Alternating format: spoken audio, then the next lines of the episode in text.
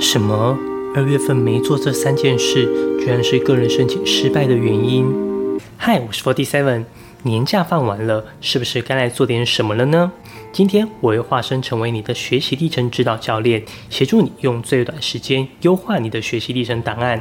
今天的影片会告诉你三个二月份你应该做的事情，分别是重置你的多元表现、科系的探索与了解、定位自己的个人标签。那我们就马上开始吧。这是一个用生活实例提供专业辅导知识的频道，希望能够提供你在生活难题上的建议。我是 Forty Seven，每周八分钟云端辅导室陪你聊聊心理事。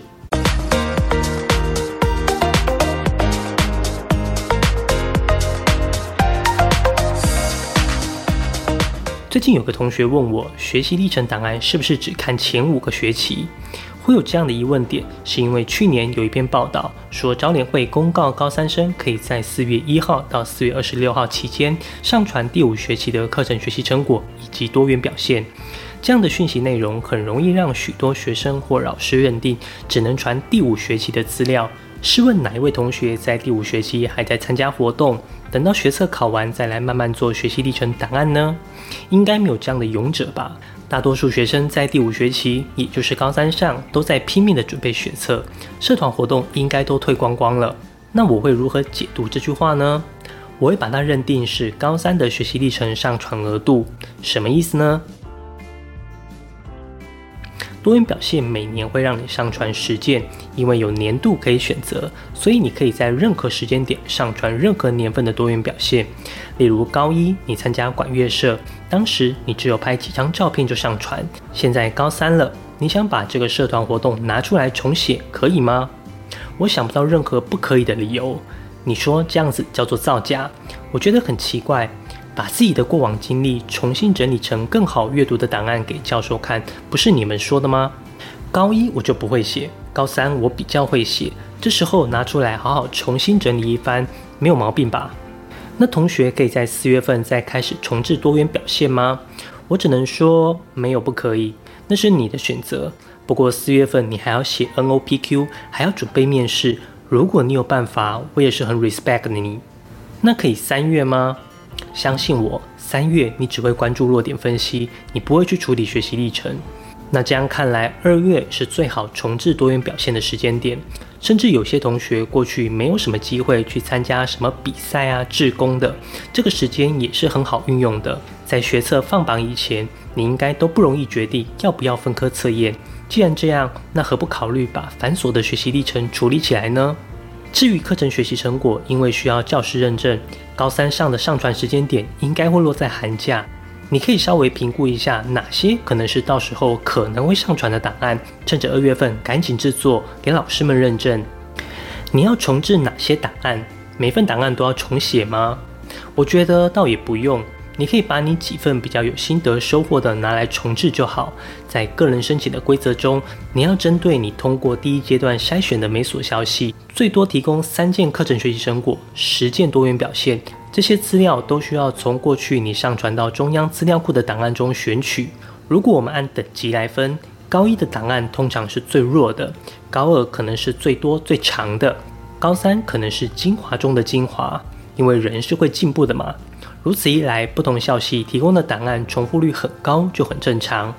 只要你是申请相同属性的科系，就可以一鱼多吃。那问题来了，很多学生申请六个校系可能完全不同，可能是你的生涯目标未确定或临时改变，或者是先选校不选系等等，这些都还好。最可能发生变动的是，你学测放榜那天，因为特定科目没考好，让你本来想选的科系全部翻盘。那在有限的资料库中，我要如何去应付不同属性的科系需求呢？我建议不要以兴趣去表现，而改以能力来呈现。喜欢不代表念得来，像我也喜欢看好莱坞电影啊，但我英文从来没学好过。但能力就不一样了，它可以广泛应用。例如，你很会做实验，那你去二三类的科系可能都没问题；或者你很会观察归纳，很有同理心，英文能力很好，那你去念哪个科系都可以。所以学习历程不要用主观兴趣，改以客观能力告诉教授，我很适合念你的科系。那我们如何知道这些校系的客观能力呢？那就要看你对这些科系了解的程度。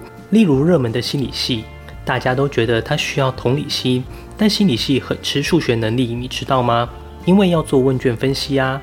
电机系很看重实作能力，我们都知道，但你知道他们也很需要跨领域整合能力吗？医学系除了学科专业要好，你知道它也需要沟通与合作的能力吗？当我们对科系了解的越多，你就越可以明白他们需要的能力与特质。所以这段时间也是你好好探索科系的时间。学习历程档案要有个人标签，我是第一个在教育频道中提出这样观念的人。标签的作用是拿来索引你这个人。教授们未来要看的档案非常多，时间非常少。如果看到的内容都大同小异，你花很多心力制作的学习历程档案就非常可能的被忽略掉。那不是教授的问题，是你的问题。我看到很多人在教怎么让你的档案吸睛，我认为这样的方向不太正确。很多图表叫做很吸睛，那你平常看的广告 DM，OK？拼命画重点叫做吸睛，那你的课本，抱歉，我错怪你了，你可能没画过重点，所以你的学习历程档案常常画错重点。什么叫吸睛？那叫哗众取宠，骗人家进来看你的档案，结果看到一颗馒头。不仅让教授失望，还会浪费教授时间。与其追求吸睛的档案，不如透过档案与教授产生对话，让他好奇你是怎么样的人。每点开一份档案，对你有更多的了解与好奇，再去点下一份资料。这些好奇点聚集起来，让教授看完记住一个在特定的点，我就称它为个人标签。要找到专属的个人标签不是很容易。二月份其实是蛮好的思考点，你可以善加应用。如果你不太会定位自己的个人标签，你可以跟我预约免费咨询，我们可以当面聊聊。最后做个总结，二月份是你最好重置多元表现的时间点。这段期间，你需要花时间去探索与了解科系，并且为自己定位个人标签。如果你喜欢这支影片，希望你可以点个赞，这样演算法就会推荐更多相同类型的影片给你。你也可以发了我的个人网站，里面也有许多免费的升学资讯。如果你有什么升学相关的问题，可以在下方留言，我会一一回复你。云端辅导室陪伴你生活大小事，我们下周见。